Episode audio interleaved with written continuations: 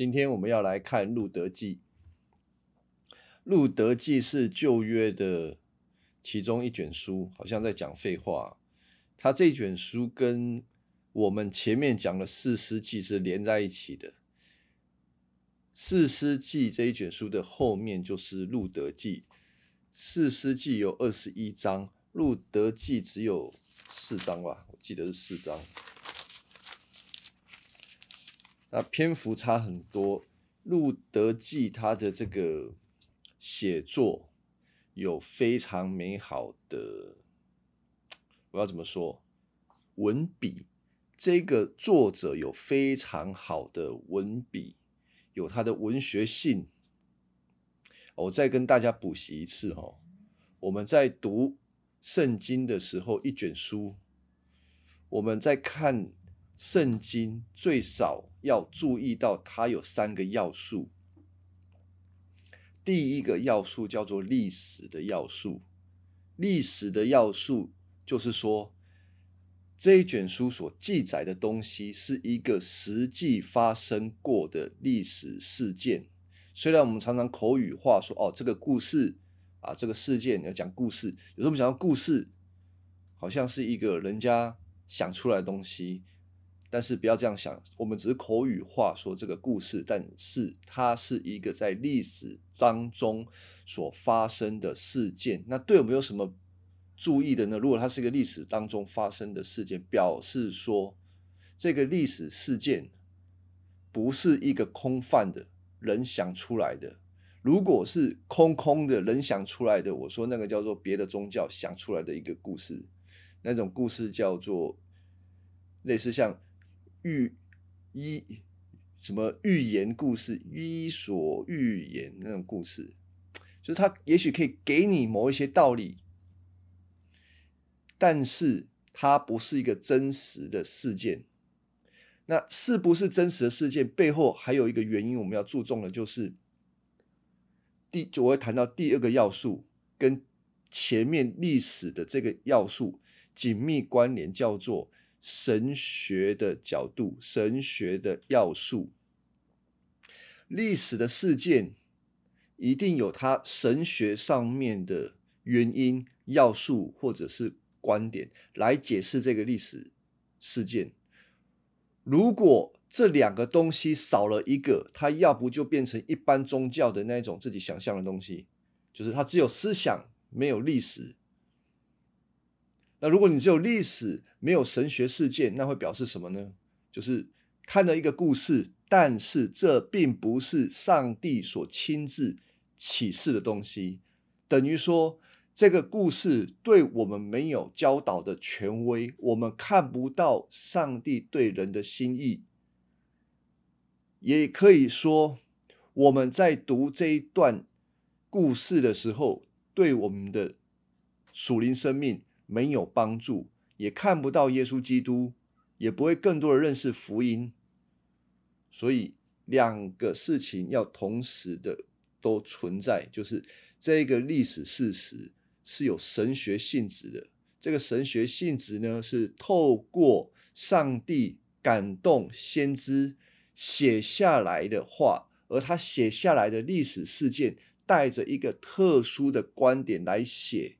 那这个特殊的观点，就是按照作者的角度，要看到里面有上帝要给他百姓的信息，透过这个故事。所以这个故事里面，哈，就会去无存精，他不会把故事一些有的没有的不重要的东西全部都写进去，不会。所以就是会有人问说：“哎，圣经里面为什么没有写恐龙？”就不是重点，它不是主题，所以他就没有写恐龙。那一样，我们在读《路德记》的时候，《路德记》的作者只会写下重要的部分，一定是跟神的作为有关系，一定是跟福音、跟救恩有关系。但是有趣的问题来了，你说跟神的作为有关系，可是如果有人先读过《路德记》，你会发现里面没有任何一句话写到耶和华神说了什么。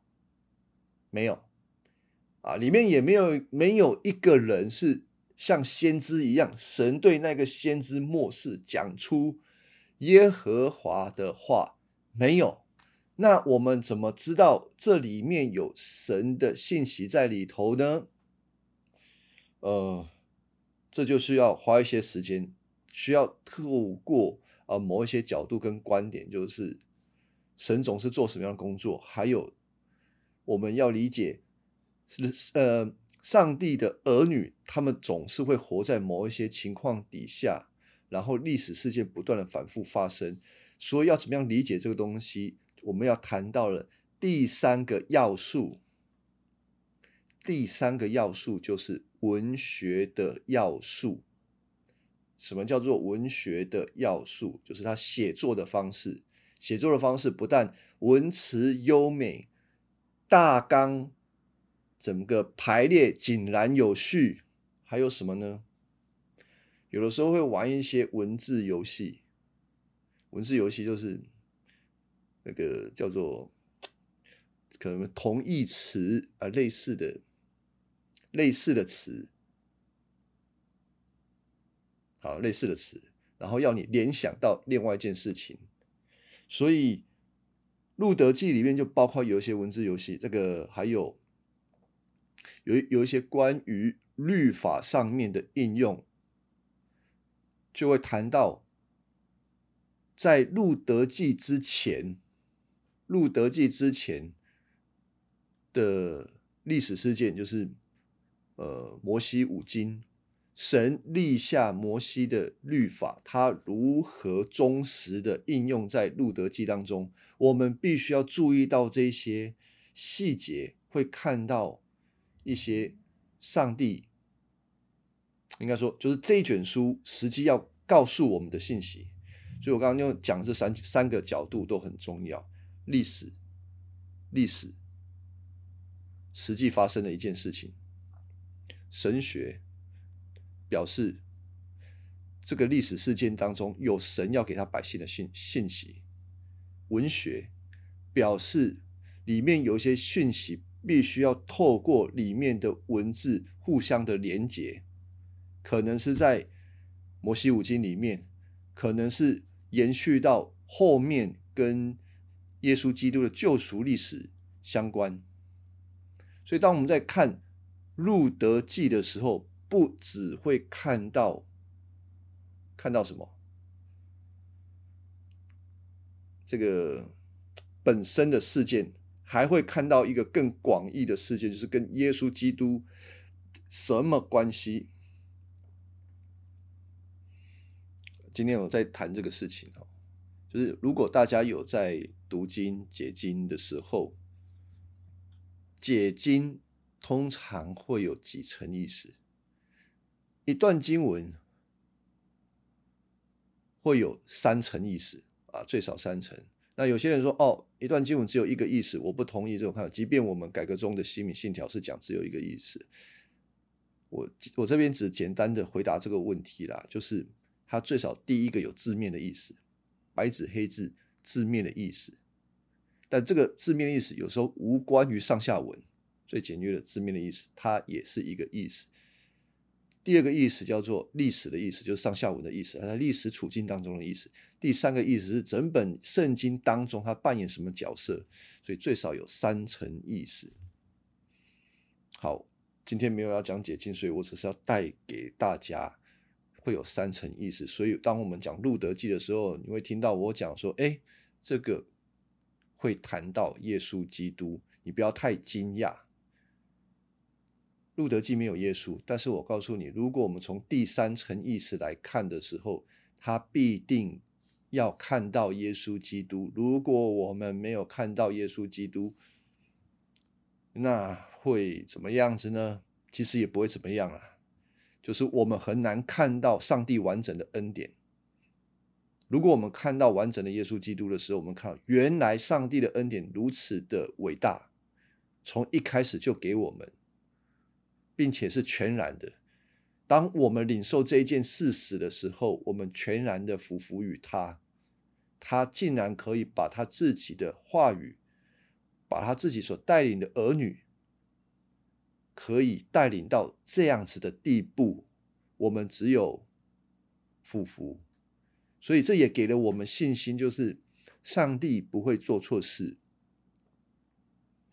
上帝的全然是我们可以安息的一个原因。好，我前面讲了一些解经的事情，如果我有录音，大家觉得有什么问题可以重复听，甚至你可以呃私底下来来问我，我会讲的比较详细啊。再来，我们来讲一下《路德记》的背景，《路德记》我刚刚讲是在《四世纪》的后面，《四世纪》我们花了十二次的时间来谈，然后呢，一开始还不错。然后越谈是越糟糕，整个以色列国那个时候还不叫做国家，那个叫做部落。如果我们看整个旧约啊，整个历史，在这个呃扫罗登基做王，那个才被称之为一个国家。在扫罗还没有做王之前，包括路德记、四世纪，称之为一个部落。或者就是一个部落的形态，他们还不算是一个国家。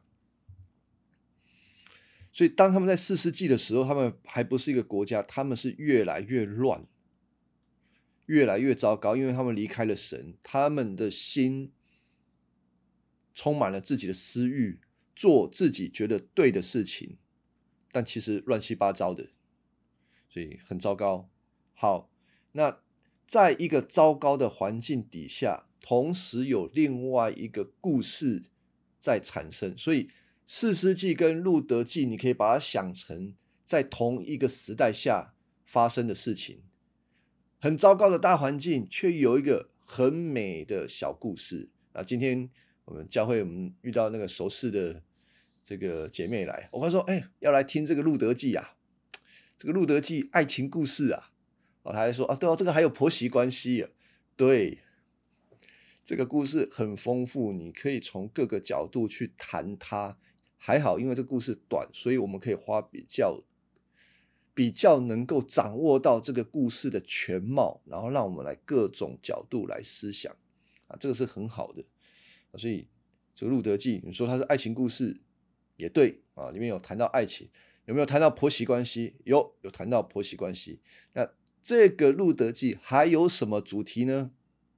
啊，如果你们想一想，有一个拿尔米，那一开始的这个主角算是谁？这个叫做以利米勒。一开始的主角就是在第一章的时候，第一章第一节，很久以前，四师治理。以色列那段期间，地上发生了饥荒。有一个以法他族人，名叫以利米勒，原住在犹大的伯利恒，带着妻子拿厄米和两个儿子，这个名字我不想读了，一起到摩押国，暂时住在那里。他们在那里的时候，第三节等等等，我我先讲以利米勒，应该是主角。可是你如果开始读中间的时候，你发现，嘿，这个以利米勒一出场，怎么了呢？一出场就死掉了，马上领便当啊，就去休息了。直到什么？直到最后面还是出现了啊，死人还出现。我告诉你，好像以利米勒不是主角也没错，但是整个事件却。又是为了他，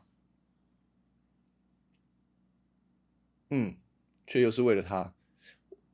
我直接讲结论啊，因为有的时候我不讲结论，想要卖关子讲，弄到最后面我自己也忘记了。整个事件的目的要让以利米勒的名字可以在以色列人当中存留下来。这个超级重要，也许人觉得不重要。就是说，今天换做我们今天实际的生活生活状况，你的祖父、老祖父生了不管几个孙子，可能过程当中几个哥哥、几个叔叔死掉了，那死掉就死掉啦。再加上他死掉之后，没有儿子来继承他的家业。会发生什么事情？不见了。啊，今天我们觉得，哎，不见就算了，也许他把家业卖给其他人，那就算了。但是对于以色列而言，这个不可以。不可以的原因是什么？因为家族很伟大吗？不是，这个不是从人本的角度来看那个宗族的人有没有完整，有没有完全的流传下去，不是从人本的角度来看，而是这是上帝的心意，上帝要他自己的。土地所分出来的那个族人啊，如果大家忘记那个那个四世纪前面一卷书叫做《约书亚记》，他们进到迦南地开始分土地的时候，对不对？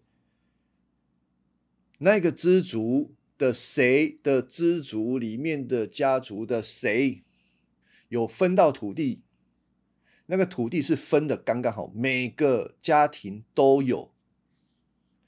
上帝不允许土地被卖来卖去，以至于有一个家族的人没有产业。从最表面的角度来看，是为了那一个家庭可以不断延续下去，因为没有产业，他们有可能。下一辈子就做别人的奴隶，然后再下一辈子、下一辈子，以后又做别人的奴隶，田地很难再买回来。上帝不允许这件事情。第二个，我们要看到一个更重要一个属灵的东西，就是土地表示什么？土地表示上帝给他百姓的应许。那个土地表示说，我为我的百姓在天堂里有份。预备着他们的，预备给他们的将来的居所，给他们的不能够离散，不能够给别人。这个是土地最重要的一件事情，所以上帝非常的重视这件事情。所以整个路德记要告诉我们什么事情呢？我讲一个最外层的这件事情。今天先讲，上帝不要让以利米勒这个宗族的名字。在以色列当中被涂抹不见了，连一个小小的以利米勒，上帝都要让他继续下去。我们要从这件事情来上面来看，上帝的属性是什么？怜悯人的，纪念人的，他会花不切代价，不惜一切代价，将他自己的百姓。带回来他自己的土地，为了什么？为了将来在新天新地的时候，要跟他们永远在一起。大家可以从这个角度来理解上帝的属性。好，这是一个最外围的，呃，所有的都关系以勒以利米勒他的名字要流传下去。好，那上帝要他们回家嘛？这就关系到整个《路德记》的第二个我要谈到的主题：回家。什么叫回家？回家 表示有人离家嘛？谁离家？以利米勒离家。以利米勒离家之外，还有当然他的老婆也离家，他全家全部都离家啊！离家有有什么要紧的吗？今天我们看。有一些人离开自己的家乡出去打拼，我们不会觉得说有什么问题啊，出去打拼很好啊。可是如果我按照刚刚所讲的，你可能出外打拼，你失去了的是上帝原先给你的应许，这就不得了了。所以，上帝要他的百姓回家，回家，回来。天赋的家，这个很重要。可是哈，这个很有趣的是，回家是一个肉身的回家之外，上帝还在意一件事情，就是心灵的回家。有些人肉身回家，可是他们的心不回家。这个是谁嘞？这个就是伊利米勒的老婆拿尔米。他是逼不得已的回家。我们从第一章里面就会看到了，他逼不得已回家，然后整个人是，等一下我们看就知道了，他整个人就是不对劲。为什么造成他不对劲呢？啊，仔细的来看，所以我刚刚讲回家是一个很重要的主题。有的时候我们跟人讲明福音，要讲福音的时候很困难。因为我们讲福音，第一个碰到的就是要跟人家解释什么叫做罪哦，我吹公干莫诺，因为那个东西太难解释，那个没有办法用一两个定义讲清楚。可是圣经是上帝的话，上帝并没有用很简单的几句话告诉我们什么叫做罪，上帝用一个事件告诉我们，那个叫罪。一开始犯罪就是亚当。而亚当犯了罪之后，他就是离家，他离开了伊甸园。当然，上帝把他赶出去，伊甸园有另外一个目的。但是同时，我们要看到亚当，即便还没有离开伊甸园的时候，他的心已经离开上帝了。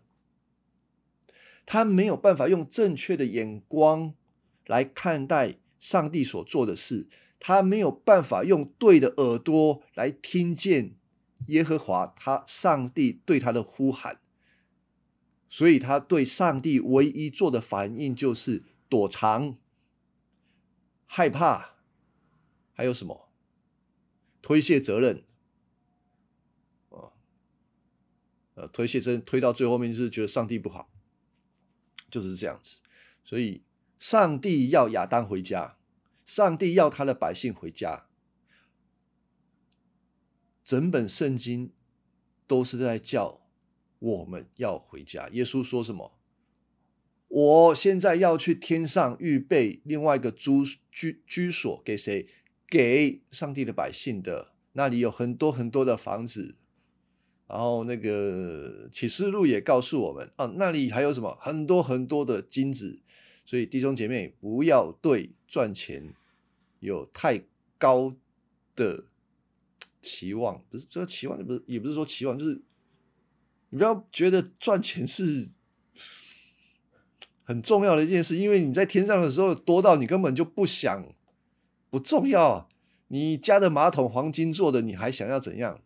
你家外面的这个街道都用黄金做的啊，你还会觉得在地上赚很多钱是你的志向？我是真的觉得不用。真的不用，你会觉得空空空空的。我记得有一个教父，好像叫做耶耶柔米教父，名字我有没有记错？他讲一句话哈，大概是这样：如果你有一天哦，你到了那个天上，那大概我们弄一个那个时光交错的感觉，你到了天上啊。然后上帝放一个闭路电视给你看，看以前你在在在地上的你，就是你已经在天上，然后放在地上的你给你看，你会做一件事情，你会很想对那个地上的你头上给他扒下去，然后对他说：“拜托，不用把那么多的时间花在这里，因为你到了天上会惊呆的说。”真正最重要的是认识耶稣基督，这才是唯一的财宝。但我希望大家也不要把这个事情好像过度的解释，嗯，不是过度，是错误的解释。说哦，所以基督徒的生命就是一整天追求耶稣基督，一整天读圣经，一整天祷告，一整天的，就是这样子吗？不，这是误解，而是你真正的知道追求。耶稣基督认识福音，你可以更正确的来处理你在地上的事情，要这样子来解读。好，所以哈，有时候我们跟弟兄姐妹讲，跟非基督徒讲说，哎，上帝有一个好消息告诉我们，他预备了一个永恒的家要给我们啊。那他会想，哎，什么永恒的家？我在地上的家不是很好吗？对，有一个更好的家要给我们。要回家，而且不但是身体回家，心也要回家。心怎么回家？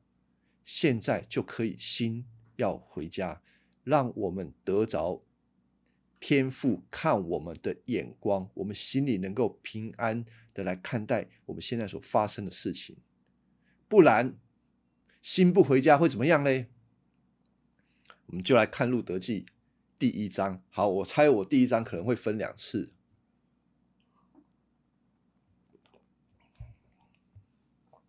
这个我们来看这个第一章，地上发生了饥荒。好，发生饥荒了啊！饥荒来了，该怎么办？饥荒就是通常饥荒的发生就是没下雨嘛，没有下雨，所以就没有办法种种的东西生不出来。那怎么办呢？就他们就离家出走了。而我们这样读圣经的时候，稍微停一下，饥荒它本身有没有特殊的意义？哦，饥荒有没有特殊的意义？这个很重要啊。这个饥荒啊，不只是在路德记里面。在创世纪的时候，也发生过饥荒这件事情。我看一下我的资料，我有没有记录创世纪的经文？好像没有记录创世纪的经。好，我们你就大家听我讲就好了哈。饥荒在旧约而言。它不是一个单纯的自然状况，因为神曾经应许，如果以色列的百姓遵守他的话，那迦南这块土地将会供应他们一切所需要的。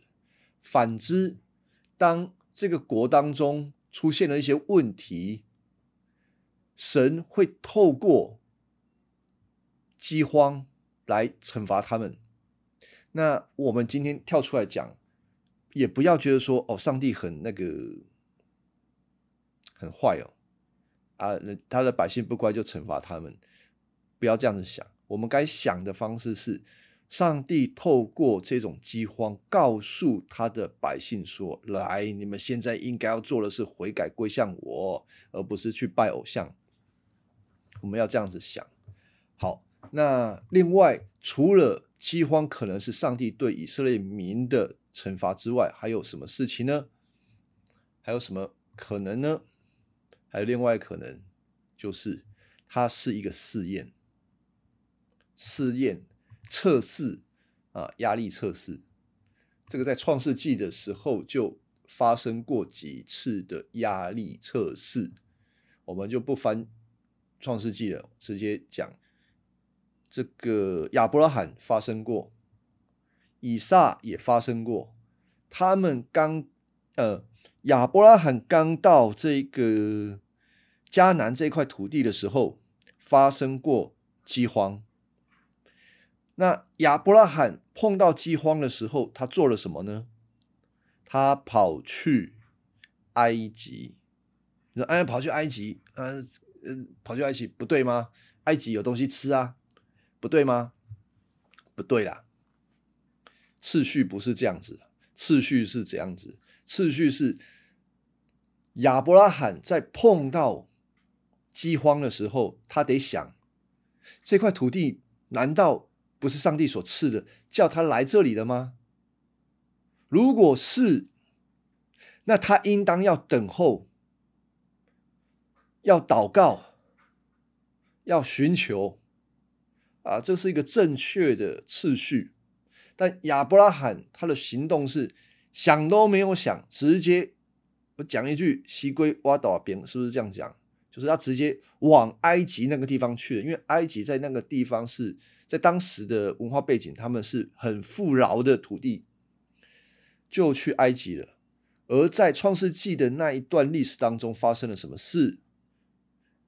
发生了，亚伯拉罕要为了自己的安危，骗人家说他的老婆是他妹妹。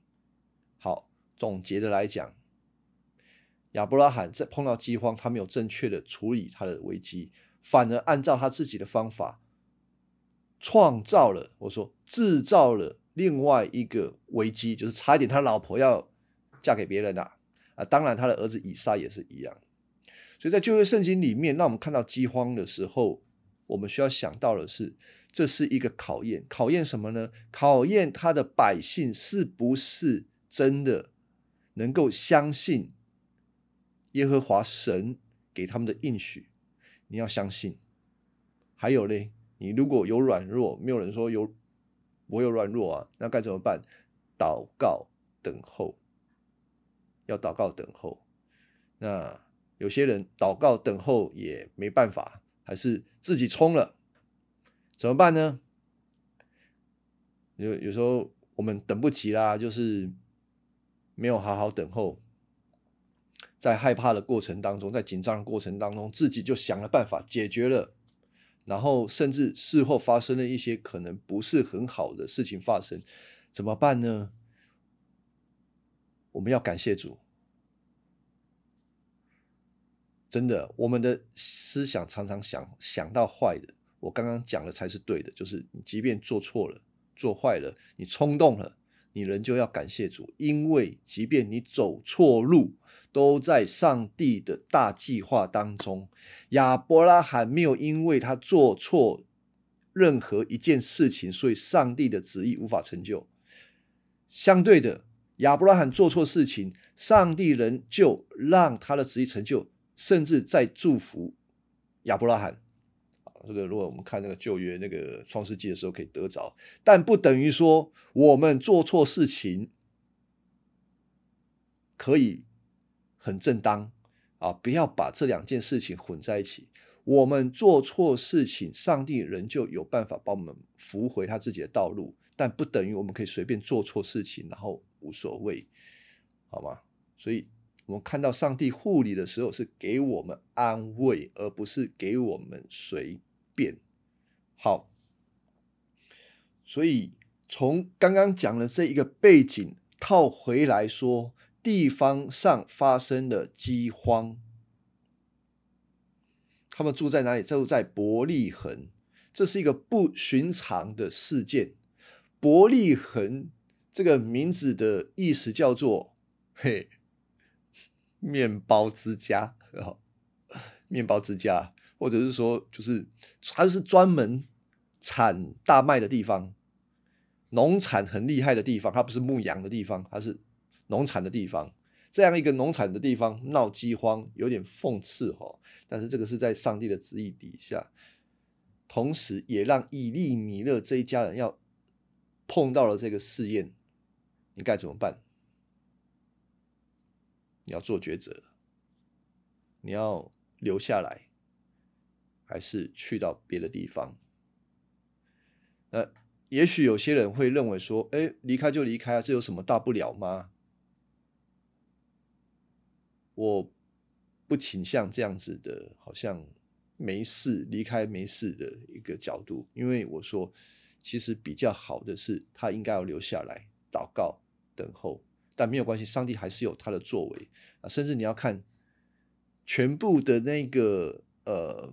伯利恒的人嘛，没有全部都跑掉嘛，就是好像闹一个超大的饥荒，就没有人要住在伯利恒变鬼城，没有嘛？所以有饥荒，但是也没有到达一个地步，就是说啊，准备要死掉了，可能是很困难，没有错，但还没有到全城的人都要死掉了。但是他们选择离开，那我们要试想，有的时候我们。可能会不满意我们居住本来居住的地方，然后去到另外一个地方的时候，我们可能会对未来的那个地方给予一个想象中的怎么说梦想家园，我们要再创梦想家园，会有这种想法。所以他们去的那个地方叫摩押。对于以利米勒这个家族的人，他们就会认为说：“哦，我们要在那边重新建造一个美好的家庭。”我要再讲第三个，我不不喜欢他们去，我认为他们去是不正当的。另外一个原因是，摩押是一个什么背景？摩摩押这一个地方的人叫做摩押人，他们住的地方叫做摩押地。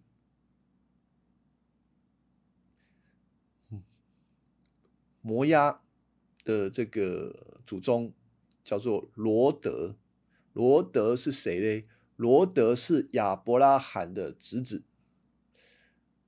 罗德后来跟他的女儿生下来的小孩，其中一个叫做摩押，就是摩押人啊。刚刚说什么？摩押是怎么来的？是罗德跟他的小孩生的。那个我妈妈曾经也打电话问我说：“哎。”啊，在哪哎，咁丢，这当然嘛唔丢。圣经不要以为他讲的东西都是对的哦，好像他们做的事情是上帝为他们背书，不要有这样子的眼光去看，而是圣经就是把人类离开上帝会做出来的事情，真实的揭露出来。目的是什么？好让我们可以引以为戒。那并且第一个引以为戒，不要这么做；第二个是看到，即便如此，都有上帝的恩典要给我们安慰。好，所以那个是罗德的后裔。第二个我要谈他们的背景是，他们摩押地，他们的土地也是很利于耕种啊，所以他们农产产农产也是很厉害的。那再来，我要谈一下挪亚为什么他们不应当去的原因是曾经吵架，整个民族当中曾经吵架，曾经拒绝摩西啊，经过他们的土地啊，就就是要过路借一下路，他们就不要啊，哦，那不要就上帝也生气啊，就是怎么你们是对上帝来的角度来讲，就是。以色列人跟摩押人，你们是有远亲的关系啊，你们应该互相帮助吧？可是按摩押尼那呢，很就是很很小气，上帝就这样不喜欢摩押。然后还有嘞，摩押做坏事，他引诱以色列人犯罪，还有摩押人就是就因为这样，上帝禁止摩押人参与敬拜。以色列的神就是敬拜这个耶和华，当然他们自己敬拜自己的神啊。还有摩押曾经冒犯以色列境内，在这个四世纪的时候有出现过。然后呢，我这个以前比较惨啊，以前那个摩押会来侵犯他们，后来国那个有国王的时候，反正他们就欺负摩押人。哎，人都是这样子。我弱的时候，我被你欺负；我强的时候，我要欺负回来啊！就是这样。扫罗就欺负他们啊，大卫也欺负他们啊，大卫也就杀他们这个摩押人，杀很多。所以，圣经里面有好人吗？没有啊，圣经里面没有好人，只有上帝的儿子，其他都没有好人。所以不需要过分的把圣经里面的人偶像化，他们好的我们当榜样，他们不好的我们一样要讲。好，所以这个以利米勒就去了。然后还有一个很讽刺的，以利米勒这个人的名字，意思是什么呢？意思就是我的神为王啊，以色列我的神为王。可是谁是他的王呢？就从他的行动看看出来，耶和华不是他的王，他的王是他自己的想要。为了自己的需要，就去那个土地了。我们花了很长的时间在讲这个背景哦。我们再看下去，那个他们就出发，带着拿二米，还有两个儿子。我跟大家讲，这个现代中文译本哦，拿二米的翻译叫做拿俄梅，更难念拿俄梅啊。和合本叫拿二米，可能比较好念啊。我会读拿二米啦，虽然我读的是现代译本。好。暂时就住在那里，结果发生了什么事情？他们在那里的时候，伊利米勒死了，剩下谁呢？拿二美跟两个儿子，所以这一家人从四个人变成三个人。然后变成三个人的时候，有什么影响？呃，应该先想的是，当家里的爸爸死了，会有什么影响？当时的农业，你需要有男人做事，男人没有办法做事，经济受困。好，对拿二米而言呢，应该受影响，可是影响还不大，因为还有两个儿子，两个儿子可以工作。然后呢，这两个儿子就准备娶老婆了，娶哪两个老婆？娶当地的老婆。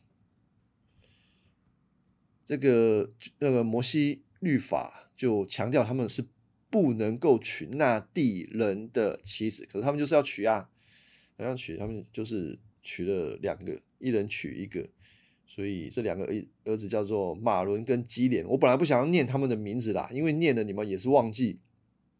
而且他们等下就死掉了。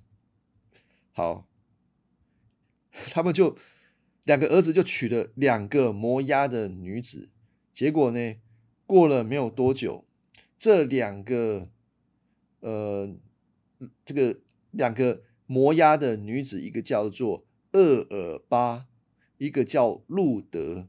十年之后，他们都死了，就讲那两个儿子都死了，马伦基点死了。结果，拿二梅和厄尔巴都没有死，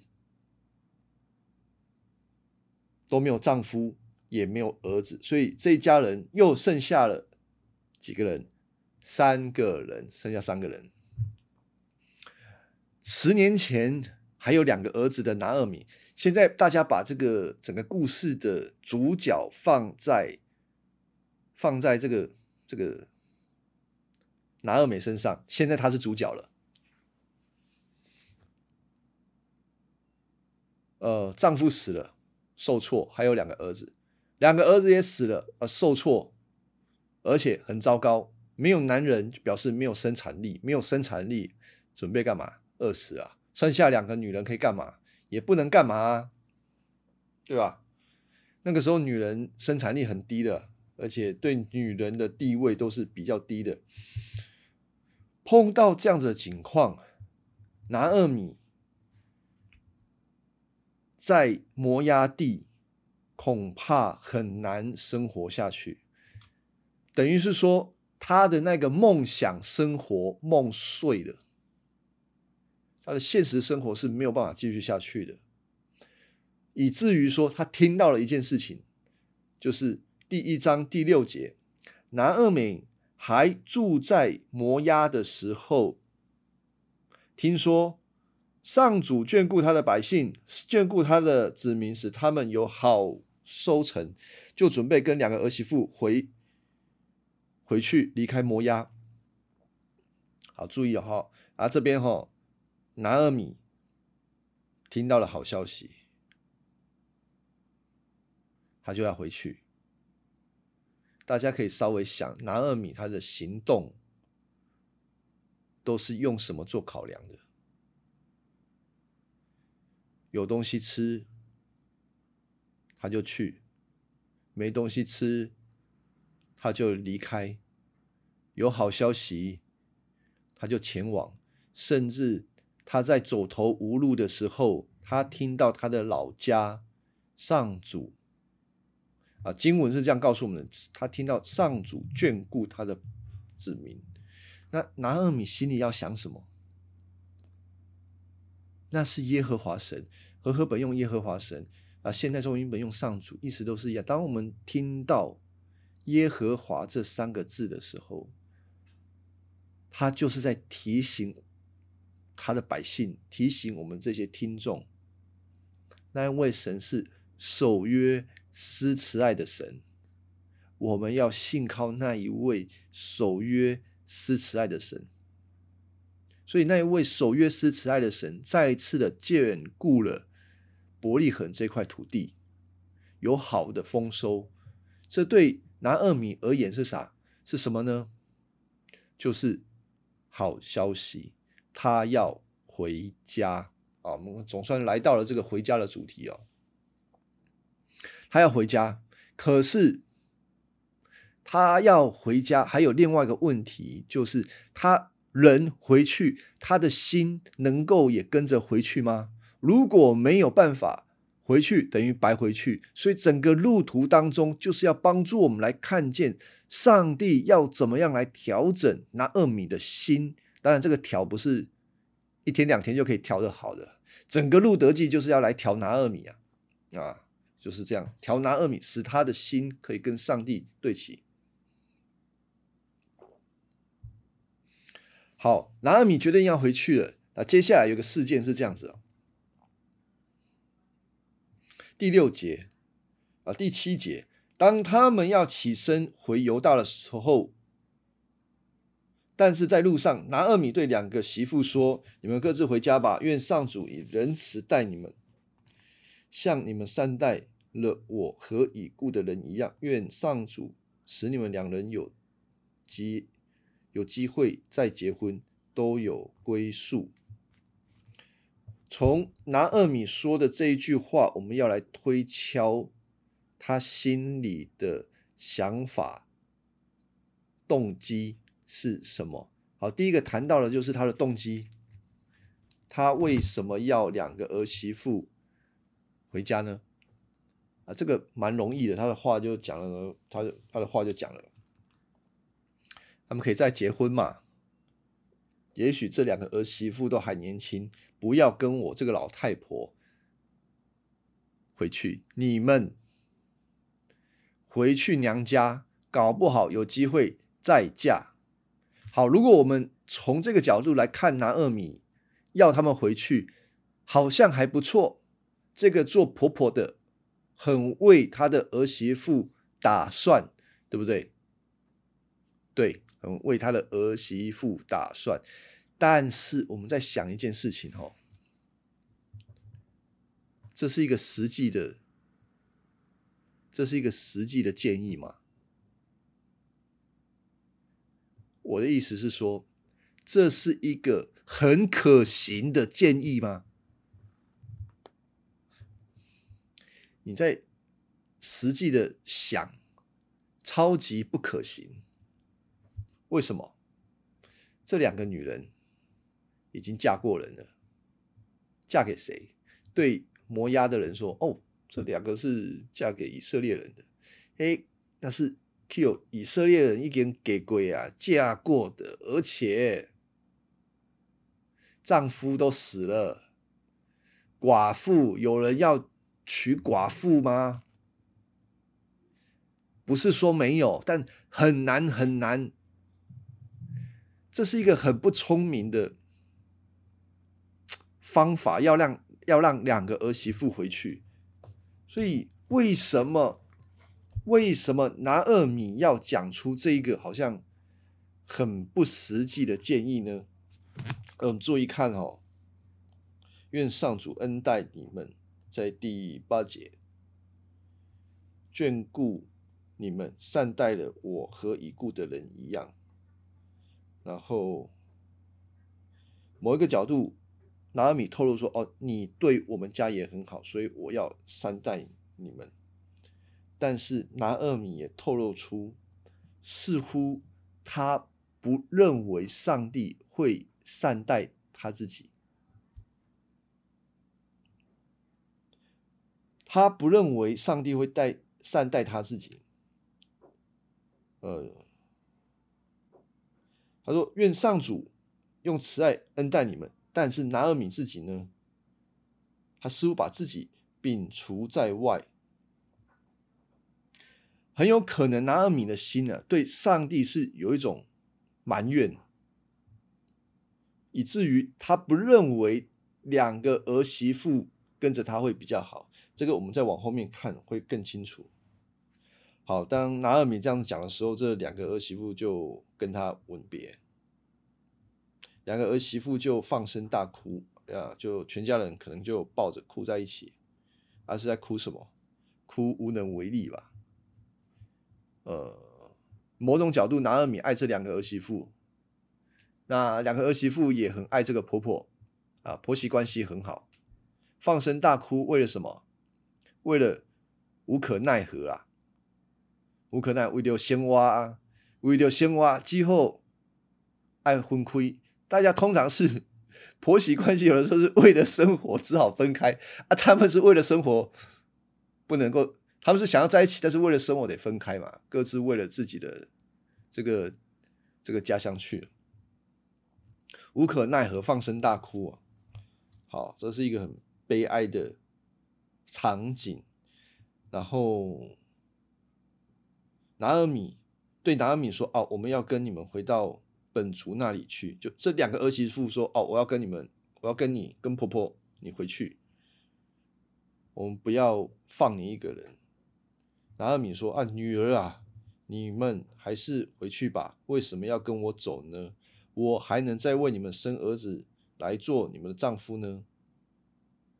回去吧，我的女儿。”走吧，我已经太老了，不能再结婚了。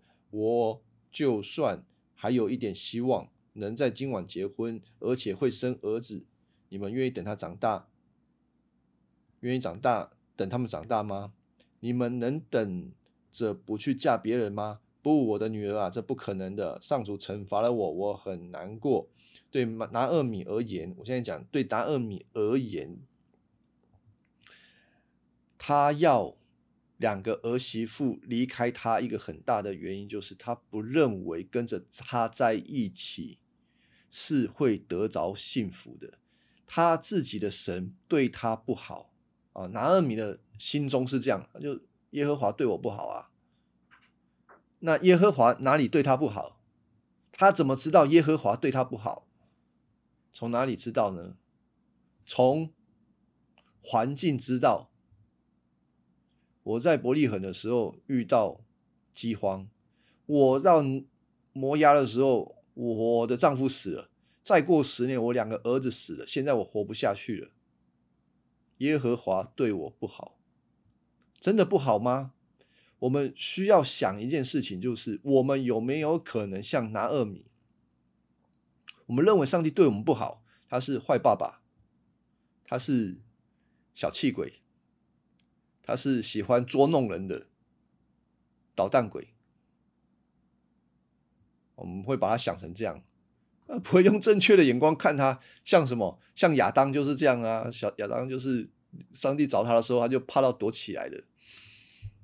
我们不会用正确的眼光看上帝，拿二米就是这样子啊，他总是用自己错误的眼光解读环境对他不利。就认为上帝对他不好，弟兄姐妹，不要这样子。有的时候我们解读环境一定解错，这个是我整个信仰路程太多次、太多次的经验。圣经也是这样告诉我的，所以我今天也这样告诉大家：你用你自己的角度去解读你的环境。你一定解错啊！不用太自负，你一定解错。那不解错，那该怎么办？当然，有时候我们需要有客观的方式去理解到底发生了什么事情。但另外一个是相信上帝让这些事情必有他的美意，等看，你才有可能心中在不好的环境当中先得到安息。不然你一点怎么样想，一点怎么样想啊？习惯了，你你你不会安息的，因为你把你的安息建立在环境上，你不是把你安息建立在你是上帝的百姓。就像我们上个礼拜谈的，大卫怎么安息？他没有说我的生活当中不会碰到仇敌，不会碰到死因幽谷，不会碰到缺乏的时候，我总是能够。觉得平安安息在于什么？在于我知道我是上帝的羊，他是我的牧者，所以我必不致缺乏。所以一样的，心灵上面的安息是最重要的。拿二米他没有办法，因为他的心跟天父的心没有对齐，所以他就是觉得上帝对我不公平啊。所有发生不好的事情，他会认为上帝在惩罚他。这个在第十三节，他说上帝惩罚他。上帝是真的要惩罚他吗？我刚刚讲了，我们我一开始就讲了这个总原则：上帝让他发生这些事情，不是为了要惩罚他。两个意义对拿尔米而言，第一个要拿尔米回家，并且心回归到天父的怀里。拿尔米本身，第二个也是为了她的丈夫，让她丈夫的名字可以存留，所以用尽一切的办法把拿尔米给找回来。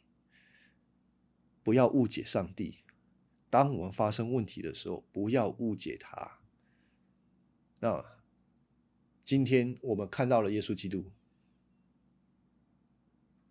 不要误解神，他已经把他的儿子都给了我们，我们没有任何的理由，基督徒没有任何的理由说我可以误解神，他不爱我。说他不爱我，他不爱我，他为什么要给我们儿子？他为什么要用他儿子为我们死在十字架上面？这个就是说不通。你硬是要说上帝对我不好，那你就是否定耶稣基督在十字架上面做的事情是为了你。你可能就是很很自私、很自我为中心说：“不不不不不，我就是觉得哪里错了。”没有回转，不要相信你一定是对的，相信上帝才是对的、有美意的。所以哦。拿尔米很需要处理的是，他的心要回到天父上帝的怀里，不然他即便回到了家乡，还是一样。那有趣的是，我们要考虑一件事情啊，我是没有印那个地图。我们看地图的时候，哈，路德不是，我们下个礼拜再谈一下路德。那这个礼拜我们可以想一件事情。拿二米，他以为他可以回回以色列就回以色列嘛，因为那个路程是高高低低的。一个年过半百的拿二米要回到他的家乡，像他当时年轻啊说走就走的旅行那么容易吗？我认为不容易。如果没有路德，他恐怕很困难。那接下来我们下个礼拜会来谈。路德他所做的决定，他怎么样愿意帮陪伴拿尔米回家啊？这个事情啊，帮助我们看到上帝很奇妙伟大的计划，然后怎么看到耶稣基督在我们生命当中所做的事情。好，那我们今天呃，先讲到这个路德记。路德记到第十五章这边就好了，先讲到这里。